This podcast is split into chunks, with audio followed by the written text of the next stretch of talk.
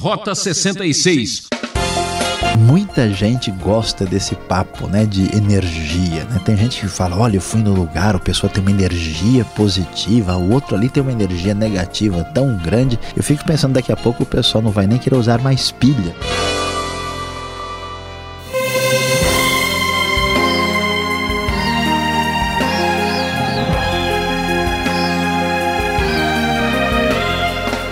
Chegando com força total o programa Rota 66, em nossa aventura pela trilha do Evangelho de Lucas. Vamos examinar os capítulos 4 e 5. E hoje o professor Luiz Saião preparou um estudo sobre o tema O Jesus que eu nunca conheci. Parece inacreditável, mas tem muita gente hoje em dia que vive da mesma maneira que os conterrâneos de Jesus. Ouvem mas não escutam. Olham, mas não enxergam. Tão perto, porém tão longe. Por que será que as pessoas custam a aceitar a mensagem do Evangelho? Fique com a gente e vamos conferir.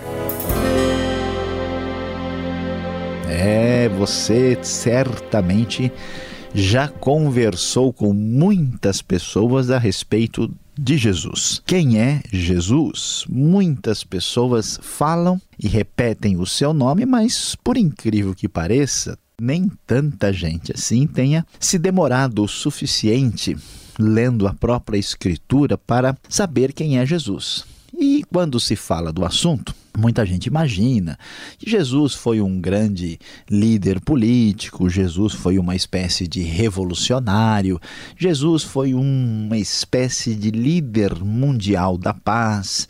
Ele era uma pessoa muito amorosa que tentou unir os povos e as nações. O que nós vamos encontrar nas Escrituras a respeito disso? Lucas, depois de trazer toda a introdução que nós já mencionamos, aqui no Rota 66. Ele vai dar a atenção mais clara para revelar quem é Jesus.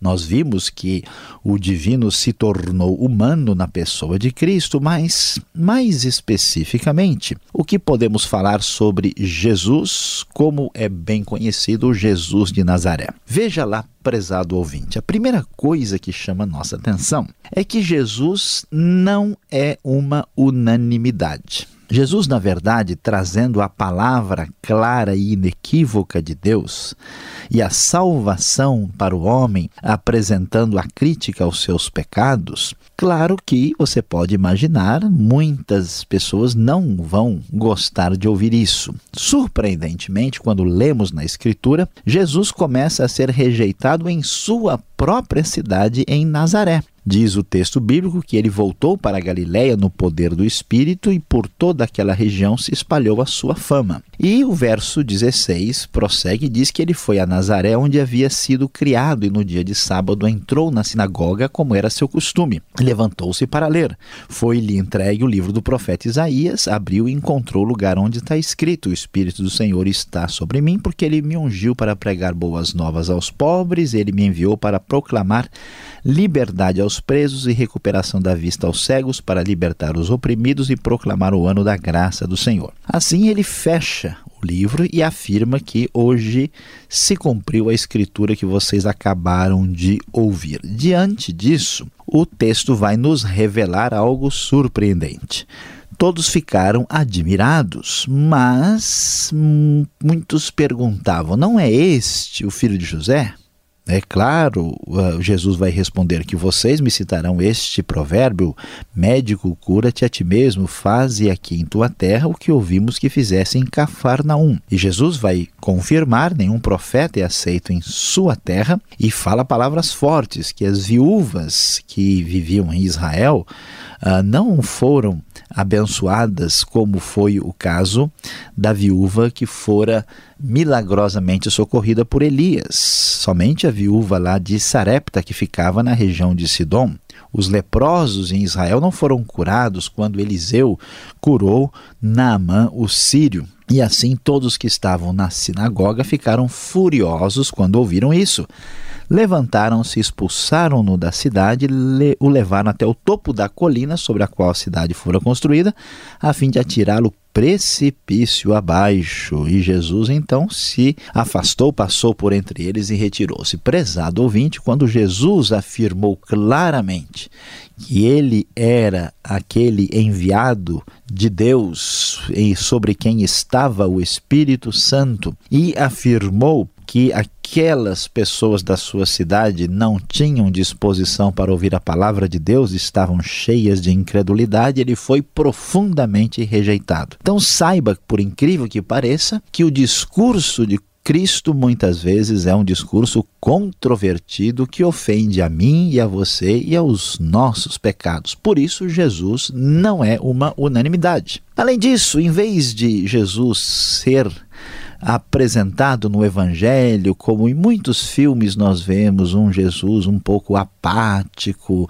mais ou menos assim, falando baixo e sossegado. Jesus mostra a sua missão de maneira clara nos evangelhos, particularmente aqui em Lucas, mostrando o seu poder de libertação e de cura para aliviar o sofrimento humano. Logo, aí no final do capítulo 4, nós vamos ver que Jesus expulsa um espírito imundo, um demônio em Cafarnaum. Havia na sinagoga um homem possesso de um demônio, de um espírito imundo, e que ah, clamou esse espírito ah, para Jesus, dizendo: Que vieste aqui fazer, Jesus de Nazaré? Vieste para nos destruir, sei quem tu és, o Santo de Deus. O demônio jogou o homem no chão diante de todos e saiu dele sem o ferir, assim que Jesus lhe deu esta ordem. Jesus liberta as pessoas de demônios. Prosseguindo, o texto vai mostrar que a sogra de Simão Pedro também estava doente com febre alta e Jesus mostrou o seu poder curando-a daquela febre. E o texto prossegue dizendo que o povo trouxe a Jesus todos os que tinham vários tipos de doenças e ele os curou, impondo as mãos sobre cada um deles. E de muitas pessoas saíam demônios gritando: Tu és o filho de Deus, e ele pedia que eles não espalhassem que ele era o Cristo. Surpreendentemente, Jesus não parece tão apático e pacífico como em algumas cenas que conhecemos aí através da história cinematográfica. Jesus é cheio do poder de Deus e repreende enfermidades e espíritos maus para trazer libertação para as pessoas. Isso prossegue ainda no capítulo 5, quando nós vemos a cura de um homem totalmente coberto de lepra, capítulo 5, verso 12 em diante. Jesus diz que quer que ele seja curado, seja purificado, e a lepra, doença terrível que atingia a sua pele, o deixou. O texto ainda vai dar mais um exemplo desse poder de Jesus quando ele cura o famoso paralítico, que é conhecido na história como paralítico de Cafarnaum, quando os homens resolvem subir ali ao telhado e colocam o homem numa maca e acabam descendo para que ele ficasse próximo de Jesus. E eles então fazem isso por meio de uma abertura ali na parte de cima, no telhado ou no terraço da casa, e então Jesus liberta aquele homem, perdoando os seus pecados e também lhe dá cura completa. O Jesus que nós muitas vezes não conhecemos, o Jesus que eu nunca conheci, é um Jesus controvertido e muitas vezes rejeitado, e um Jesus cheio de poder que liberta da doença e do pecado. Além disso, mais um aspecto interessante. Muitas pessoas que se consideram aí adeptos do cristianismo parece que têm uma espécie de simpatia mental para com a mensagem e a pessoa de Jesus. No texto bíblico nós vamos encontrar algo um pouquinho diferente. O Jesus que muitas vezes não conhecemos é um Jesus que nos convoca, que nos chama para participar da sua obra, da sua empreitada neste mundo. Por isso, o capítulo 5, logo no início, vai mostrar como Jesus viu ali à beira do lago dois barcos e os pescadores estavam, os pescadores estavam lavando as redes. Então, ele entrou num dos barcos que era de Simão e então começou a afastar um pouco ali da praia e sentou-se e começou a ensinar o povo. E o texto então prossegue e Jesus lhes dá uma ordem para eles pegarem, tentarem pegar peixes nas águas mais fundas e depois que eles vão para lá, o texto diz: quando eles o fizeram, eles pegaram tal quantidade de peixes que a rede começa a rasgar. E o texto vai adiante e Pedro, diante daquilo que Jesus mostrou ser, prostrou-se aos seus pés e dizendo: Senhor, olha, eu sou um homem pecador, eu nem tenho condições de estar próximo do Senhor. E então Jesus diz a Simão: Não tenha medo, de agora em diante você será pescador de homens. Eles então arrastaram seus barcos para a praia, deixaram tudo e o seguiram. Um pouco depois, mais para baixo, no texto, a partir do verso 27, nós vamos encontrar a famosa história a quando Jesus vai chamar, vai convocar Mateus, ou seja, aqui chamado de Levi. Levi ofereceu um banquete em casa, ele convidou a Jesus, ele era um publicano, alguém que cobrava impostos do povo e era muito mal visto e mal ah, recebido pelaquela comunidade. Todos criticaram Jesus por estar próximo e comer na casa de um pecador, e Jesus então ah, diz claramente que ele não veio a buscar quem se acha cheio de saúde, mas sim aqueles que estão doentes. E ele chama Levi, que levanta-se, deixa tudo e o segue. Jesus é um Jesus exigente, que nos convoca para a sua missão, para que nós tenhamos um compromisso completo com Ele. E esse Jesus, cheio ah, de ah, exigências, mostra a sua alegria. Jesus é questionado porque os seus discípulos não estavam jejuando. Ele diz que aquele não é o momento de fazer, eles estão alegres e não adianta querer praticar religiosidade sem que a pessoa passe por uma reforma completa em sua vida. Prezado ouvinte, Jesus o rejeitado, Jesus cheio de poder para trazer cura e libertação e Jesus que convoca a mim e a você para fazer a sua missão. Esse sim é o Jesus que muita gente pode dizer. Este é o Jesus que eu nunca conheci.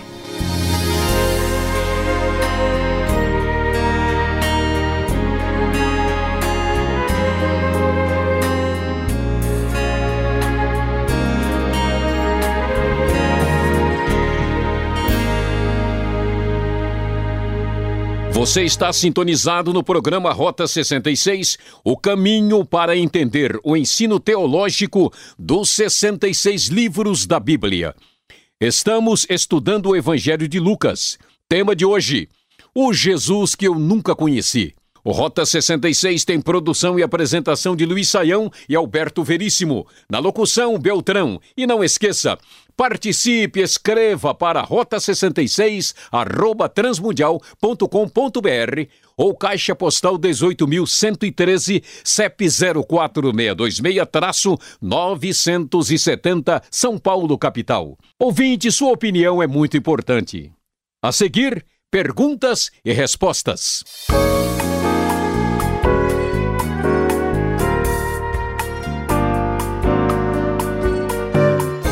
Vamos agora com as perguntas. Lucas, capítulos 4 e 5. Aventura agora com as respostas.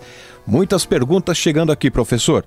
O povo não esperava um Messias naquela época? Então por que Jesus enfrenta tanta oposição neste momento, no início do seu ministério, professor? Pastor Alberto, não há dúvida de que o povo esperava o Messias. Né? A palavra Messias significa ungido. A ideia desse ungido é alguém especialmente escolhido. Eles aguardavam alguém especialmente escolhido por Deus que viesse a ser rei de Israel e trazer libertação. E olha só como é que geralmente nós raciocinamos. Né? Quando é que a gente pensa em Deus e, e se aproxima de Deus? Geralmente quando há uma necessidade muito grande. Então, o que, que o pessoal queria? Eles queriam se ver livre do jugo e do domínio romano. Então, para que que nós precisamos de um Messias? Não é para refletir mais profundamente sobre a nossa vida, não é para a gente observar onde é que estão os nossos erros, como é que nós podemos ser uma pessoa melhor. Queremos um Messias para nos livrar dos nossos problemas. Os nossos problemas aí são o quê? Os romanos. Então, Messias, chegue logo, nós queremos uma guerra para acabar com esses romanos e viveremos felizes para sempre. Então, a expectativa que se tinha era de um Messias puramente guerreiro e libertador. Quando Jesus vem com um perfil diferente, não há dúvida que o pessoal acaba estranhando bastante e aí vamos entender por que Jesus em seu ministério é tão rejeitado, principalmente pelos mais religiosos. É, um profeta não tem honra em sua terra. Pensando assim, professor, por que um profeta é sempre rejeitado em sua cidade? Seria então alguma, alguma maldição que está envolvida aí? Com certeza a questão não é maldição. Ah, é muito surpreendente a gente ah, perceber como o ser humano parece que gosta de, às vezes, romantizar desnecessariamente certas situações. Né? Para a gente dar um exemplo bem claro, né? às vezes você diz para o seu amigo, ou para o seu irmão, para o seu primo, né? sua prima, alguém próximo, e diz: Olha, Fulano, não faz isso porque é perigoso. Se você andar com o carro aí sem colocar óleo no freio, você corre risco. Né? Aí passa um tempo, ele, ah, tá bom, eu vou ver isso aí. Daqui a pouco, outra pessoa né, que não tem nada a ver diz a mesma coisa, ele, ele vai: Oh, Olha, Fulano me falou isso, como se aquilo fosse uma novidade. Parece que nós nos acostumamos tanto com o nosso ambiente à nossa volta que achamos que Deus não pode chegar perto e intervir de maneira especial. Para que algo chame a nossa atenção, precisa ser distante, diferente, de outro mundo, de outro planeta, precisa vir, né? Vestindo oito sapatos, tendo doze camisas, tendo uma barba gigante, o olho esbugalhado e um óculos enorme, estranho. É impressionante como nós não temos essa sensibilidade. Pois é, a mesma coisa a gente observa aqui. Quando Jesus vai falar né, com as pessoas à sua volta que, ele, que o conhecem, eles rejeitam esse processo problemático, acompanha todos nós e é uma realidade que a gente precisa questionar. É, mas se chegar uma figura dessa aí com oito sapatos e olhos esbugalhados, vai sair correndo. Agora, o que chama atenção é o verso aí 34 do capítulo 4 de Lucas, né? O povo não reconhece Jesus, já os demônios não têm essa dificuldade. Que isso aqui, hein? É aí é que tá, a gente tem que prestar atenção na, na grande realidade que não é percebida. Quando a gente pensa em Jesus tantas vezes hoje, a gente pensa né, no aspecto de paz mundial, político, a gente pensa muito limitado ao mundo visível, né, ao mundo da realidade do cotidiano, do dia a dia. Não, eu quero Jesus para que ele me ajude né, botar em ordem as minhas contas lá em casa. Pois é, mas meu prezado ouvinte, a verdade verdade é que o mundo existe um mundo invisível atrás do que a gente vê, um mundo espiritual. E mesmo que as pessoas não creiam, mesmo que as pessoas façam pouco, mesmo que as pessoas pensem o que for, a realidade de Jesus é indiscutível. Enquanto seus próprios conterrâneos questionavam né, se a legitimidade de tudo que ele dizia e fazia, os demônios tremiam diante de Jesus, porque Jesus é o Filho de Deus, é o Salvador, é o Messias e a sua autoridade espiritual é inquestionável. Agora, o verso 40 parece um pronto-socorro. Várias doenças, moléstias e Jesus estava curando muitas pessoas, impondo as mãos. Jesus tinha alguma energia nas mãos que era necessário então impor e dar um toque? Olha, é, muita gente gosta desse papo, né, de energia, né? Tem gente que fala, olha, eu fui no lugar, o pessoa tem uma energia positiva, o outro ali tem uma energia negativa tão grande. Eu fico pensando daqui a pouco o pessoal não vai nem querer usar mais pilha com tanta energia aparentemente disponível aí. Pastor Alberto, a verdade é que não tem nada a ver com energia o que nós vemos aqui. Se fosse o caso, Jesus só dele encostar, né, pegar nas coisas, cumprimentar as pessoas, todo mundo sairia energizado e a Bíblia não menciona nada disso. A imposição de mãos é a apenas uma maneira de estabelecer um toque entre Jesus e a pessoa que haveria de ser curada. Esse toque mostra um aspecto concreto da oração de fé que dava oportunidade da pessoa exteriorizar a fé que ela tinha no coração. Portanto, Jesus curava com base na sua misericórdia, com base na ação soberana de Deus e possibilitava uma manifestação concreta externa desse gesto para que a pessoa fosse curada. Não se trata de fluxo energético da pessoa de Jesus para o doente. Agora, voltando ao assunto cura, aqui, capítulo 5, lá no verso 20, quando todos esperavam uma cura, algo extraordinário, né? Há um barulho, há uma, um escândalo geral, porque Jesus apenas perdoa os pecados do paralítico.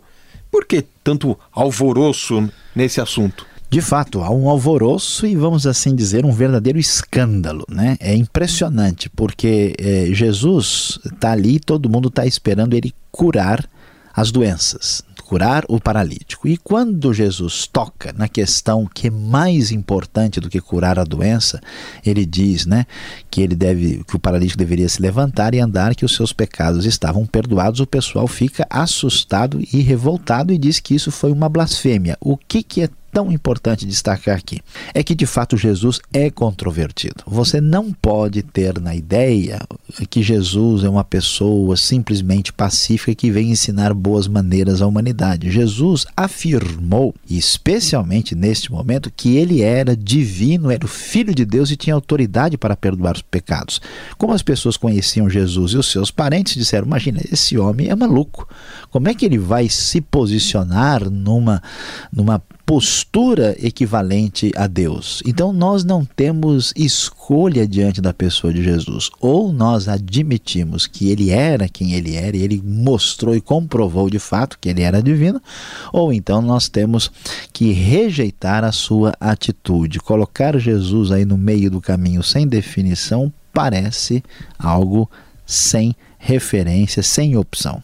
Agora, para terminarmos aqui, por que tanta gente hoje em dia tem uma imagem assim diferente do Jesus que a gente lê na Bíblia. A grande verdade, olha só que coisa impressionante, é por falta de conhecimento. A pessoa ouve de Jesus na televisão, no rádio, no cinema, na revista, no filme, e ele tem ideias a partir de outros olhos tanta gente, até mesmo nas igrejas, não gastam tempo lendo com atenção os evangelhos para de fato ouvir da parte do próprio Deus quem Jesus é. Este é o desafio para que a gente corrija essa distorção que muita gente tem aí na cabeça e no coração. Vamos então agora uma palavra final para você conhecer um pouco mais sobre Jesus.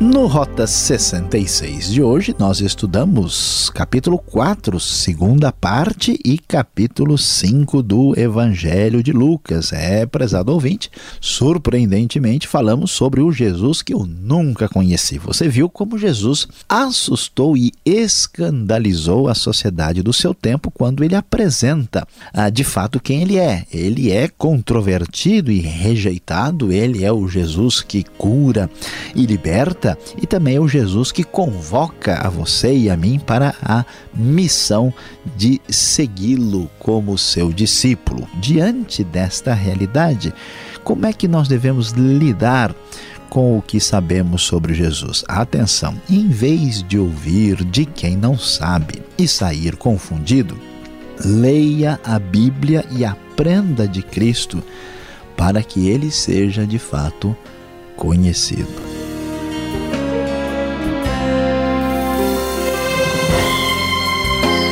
Rota 66 de hoje termina aqui. Fique ligado nesta emissora e horário para a continuação deste estudo. Rota 66 é uma realização transmundial. E visite o site transmundial.com.br. Deus o abençoe e até o próximo programa.